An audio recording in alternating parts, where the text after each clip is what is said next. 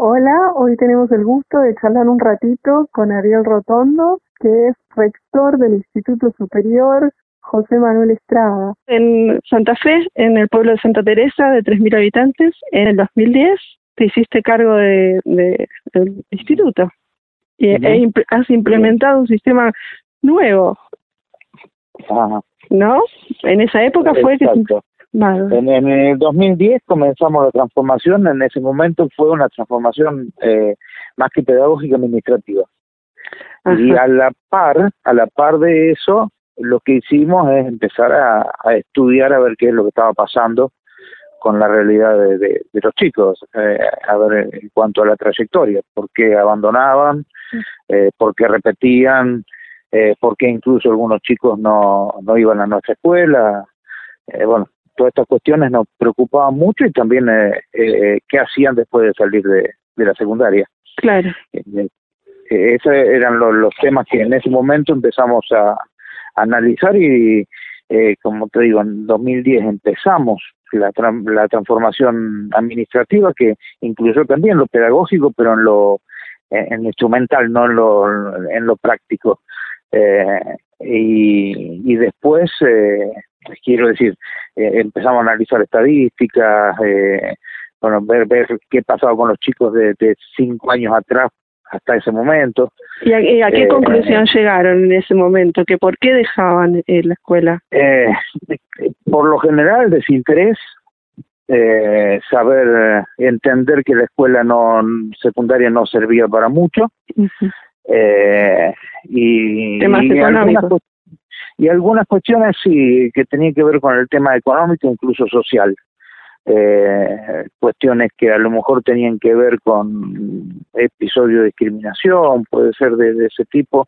Había un, cierto cierto número de, de chicos y familias que entendían eh, que por ejemplo que nuestra escuela eh, no era para ellos.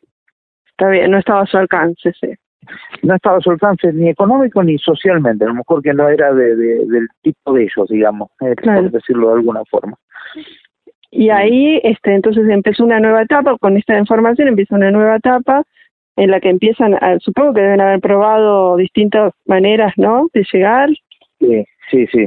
Sí, eh, realmente el, modelo definitivo lo tenemos eh, eh, definido el año pasado.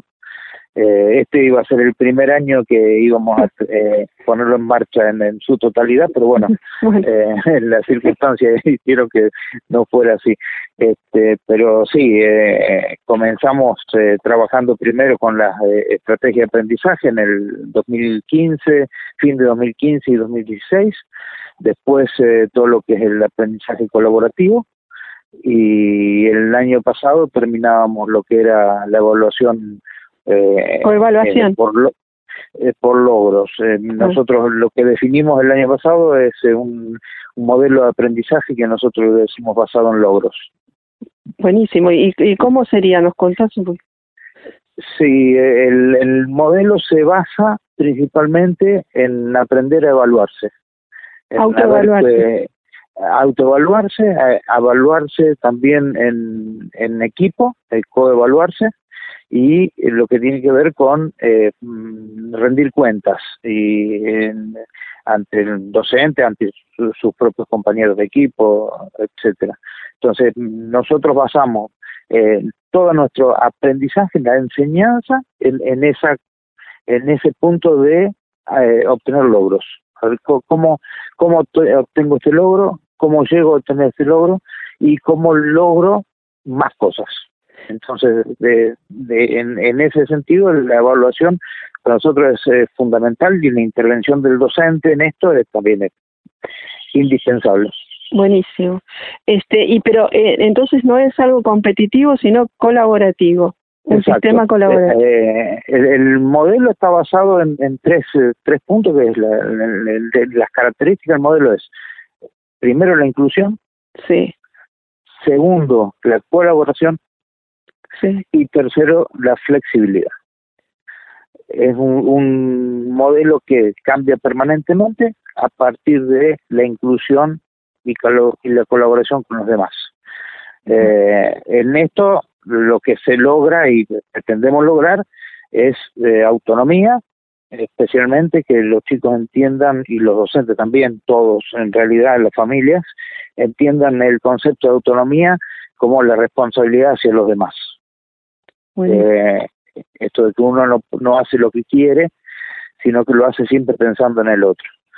Eh, esto es lo que, por eso el trabajo es permanentemente en equipo, eh, por eso los logros se, se, se ponen en, en, en, consideración de los demás. Eh, y, bueno, también en, en, ese sentido lo que uno intenta, más allá de la autonomía, es eh, en, que, que los adolescentes puedan empezar a construir su proyecto de vida, que puedan empezar a construir su vocación a partir de esto, de la mirada hacia el otro. Hacia el otro, es, excelente. Bueno, y en este momento en el que estamos parados, ¿cómo aplicas estos tres pilares, eh, estos tres ejes eh, en, en este sistema virtual? No sé si tus profes estaban ya muy preparados para, para todo esto que, que se vino encima de, de que rápido hay que armar una clase virtual o que hay que pasar la tarea por, por WhatsApp. Sí, en, realidad estábamos algo preparados, no, no nos costó demasiado eh, adaptarnos. De todas formas, entendemos que no, no es lo ideal. Eh, nosotros creemos que eh, en estas situaciones eh, dista mucho de encontrar una solución a la educación. O sea, no estamos en una eh, en un cambio eh, voluntario, sino que estamos en un momento de cambio forzado. Eh, en ese cambio forzado, obviamente, hay cuestiones que, que tienen que ver, que están reñidas íntimamente con las libertades personales, están coartadas de alguna forma. Entonces, eh, el aprendizaje en ese escenario no es el ideal. O sea, un aprendizaje sin libertad no existe. Eh, lo que significa que no estamos, eh, según nuestra eh, todo lo que nosotros pensamos, no estamos en una situación de mejora del modelo de aprendizaje, el modelo educativo, sino que estamos en, en una situación de emergencia. De emergencia, donde las herramientas que tenemos son estas. Son estas. Eh, pero esto no significa que de acá vamos a salir mejores en educación, ni mejores en ninguna otra circunstancia. Simplemente estamos pasando por un hecho eh, que, que, que no lo hemos vivido, la mayoría no lo ha vivido. Este, tenemos que hablar más de 100 años para ver otro episodio similar, eh, pero bueno, eh, sí nos, nos, nos ha dejado al descubierto un montón, un montón de falencias eh, que, que estaban y que esta cuestión de, de, de la inmediatez no nos había eh, hecho notar, pero sí es cierto que tanto el, el, el, modelo educativo, el sistema educativo actual ha hecho agua en, en estas circunstancias en, en, muchos casos y precisamente lo ha hecho agua en estos puntos que nosotros estamos eh, tratando de, de, de desarrollar en, en, nuestro modelo educativo. ¿Cómo incluir, ¿cómo incluir a los chicos? Claro. Exacto, la colaboración y la flexibilidad, justamente tres puntos que en este momento tendrían que aplicarse eh, en, en, en, estas circunstancias. Eh, eh, entonces, de hecho, vos, sí, decime. No, no, de hecho, eh, nos encontramos un poquito mejor preparados, pero en, en, en la práctica también encontramos muchas cuestiones que todavía no hemos logrado. Eso dentro de tu institución. Y a nivel Exacto. general, este, podemos decir que esto deja en descubierto un montón de falencias que nos pondrían en el lugar donde estaban ustedes en el 2010 para empezar a investigar uh -huh. y ver qué se puede pulir, porque Exacto. los que tenemos Exacto. chicos que... sabemos, claro, que, que esto es, un sistema completamente caduco, que, que es, exacto. con un sí, lenguaje sí, sí. que para ellos es, no sé, es, eh, es otro. Eh, Sí, sí, e incluso de no, no, no es que no esté de acuerdo, obviamente eh, uno tiene que, que ponerse en, en, la piel del otro también. Eh, no, si hubiera estado no, yo en un y nosotros en nuestra escuela en una instancia de decisión y de cómo hacer esto, seguramente hubiéramos frenado, hubiéramos pensado cómo hacerlo y después haberlo hecho. Eh, creo que, que esto eh, pasamos de un viernes a un lunes a un modelo totalmente diferente y, y, creo que eso hizo que no hubiéramos reflexionado eh, como deberíamos haberlo hecho ante una situación de emergencia. Eh, yo creo que es, eh, es fundamental esto de ser a veces un poco, no digo pacientes, sino reflexivos. Claro, contemplativos ante la situación, parar, ver qué se podía hacer. Este, entonces, eh, tu mensaje, ponele a, los docentes, eh, yo estoy en el conurbano, a todos los docentes que en este momento se están volviendo locos mandando tareas, ¿cuál sería tu mensaje como docente también? En, en, primer lugar, eh, como persona, los, docentes son eh, personas que están permanentes, exactamente. Somos también seres humanos, digo yo. Este, pero e, esta, esta cuestión de mantener el vínculo, más allá de lo pedagógico, con sus estudiantes es fundamental, a través de cualquier herramienta, más allá de lo pedagógico, digo. Y en segundo lugar, eh, un poco de paciencia, de tranquilidad, de, de pensar eh, porque realmente no sé cuánto tiempo va a durar esta, esta situación, pero en algún momento vamos a salir.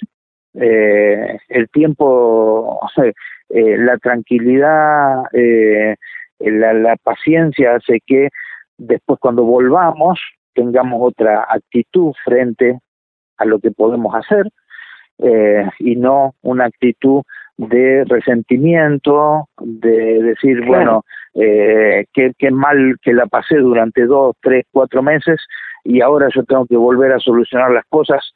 Eh, entonces me parece que es una cuestión que, que debemos empezar a, analizar y a sobrellevar en este momento.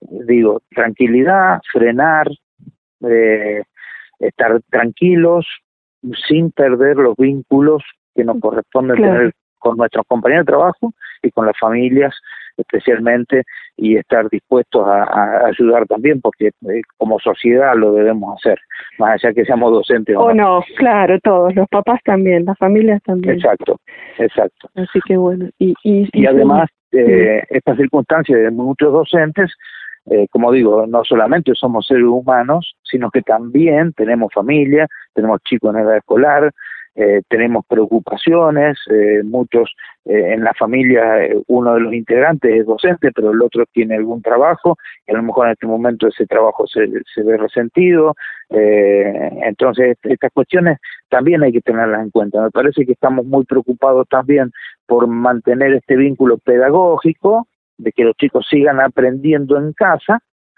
pero que tampoco sucede tanto, tampoco sucede tanto porque terminas haciendo un repaso de todo, algún que otro eh, conocimiento, sí, pero... Eh, exacto, eh, me parece que lo que hay que tener es otra mirada mucho más contemplativa hacia la realidad, más allá de, que de las circunstancias, digamos. De esta emergencia vamos a salir y no vamos a aprender de esta emergencia. Lo que tenemos que aprender es cómo hacer cuando nos pasen este tipo de cosas, cómo hacer para afrontarlas de otra forma.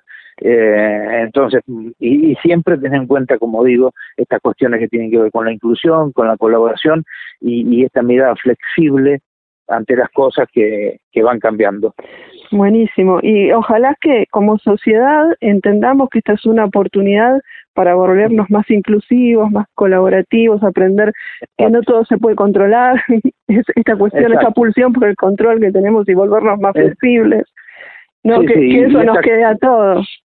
Y, y esta consecuencia de la inmediatez, que parece que uno tiene que tomar decisiones inmediatas porque si no se viene el mundo encima, y lo que hay que hacer es todo lo contrario, de frenar, esperar y, y pensar, reflexionar, y tener un, también una mirada crítica ante todo y, y bueno, y después sí tomar eh, las decisiones y las acciones que hagan que, que uno considere mejor. Bueno, es un mensaje divino. Ojalá podamos hacer otros mensajes más adelante.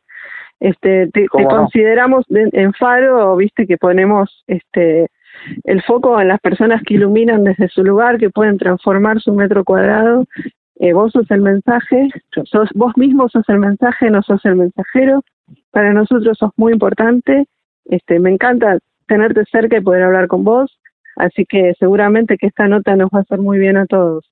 Eh, bueno, bueno, la verdad que me, me siento muy muy halagado por lo que decís y, eh, pues también no me quiero olvidar de quien me, me metió un paro exacto este recuerdo para ella muy grande también. Para Nidia eh, que los faros ella es un pilar muy importante para que todo esto comience. Así que bueno estamos y lamentablemente uno con esto con estas cuestiones de, de a veces la distancia uno no puede tener la, la relación y el vínculo que uno quisiera con ustedes pero bueno mientras se pueda colaborar. igualmente, igualmente, a, tus órdenes, Ariel. Muchísimas gracias por esta nota. No, gracias vos, Un abrazo enorme. Chao, chao. Igual, igual. Chao, chao.